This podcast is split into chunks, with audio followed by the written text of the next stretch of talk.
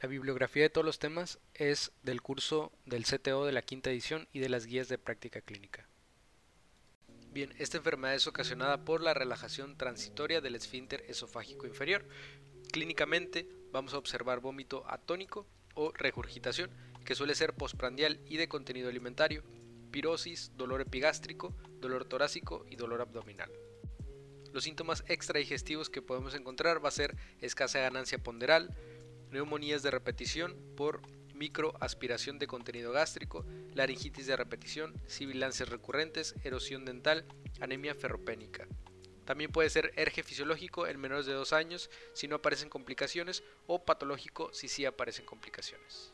El diagnóstico prácticamente es clínico y la prueba diagnóstica que se puede utilizar cuando haya duda es una pHimetría de 24 horas que es el estándar de oro para el diagnóstico.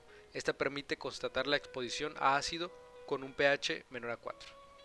También otra de las pruebas es la endoscopía con toma de biopsia. Esta es de elección para confirmar presencia de esofagitis, severidad y complicaciones de esta.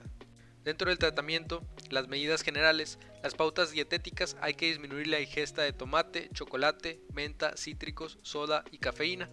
También las medidas posturales, la posición supino o lateral izquierda es la más recomendada. Dentro de las medidas farmacológicas, los inhibidores de bomba de protones son de elección, el omeprazol de 1 a 2 miligramos kilo día cada 24 horas y los anti-H2 como la ranitidina de 5 a 10 miligramos kilo día cada 12 horas. El tratamiento quirúrgico va a ser la funduplicatura en casos que no respondan al tratamiento farmacológico, pero este ya sería el último tratamiento para el ERGE en la edad pediátrica. Como datos importantes de esta patología, pues que es una enfermedad que se caracteriza por la relajación transitoria del esfínter esofágico inferior.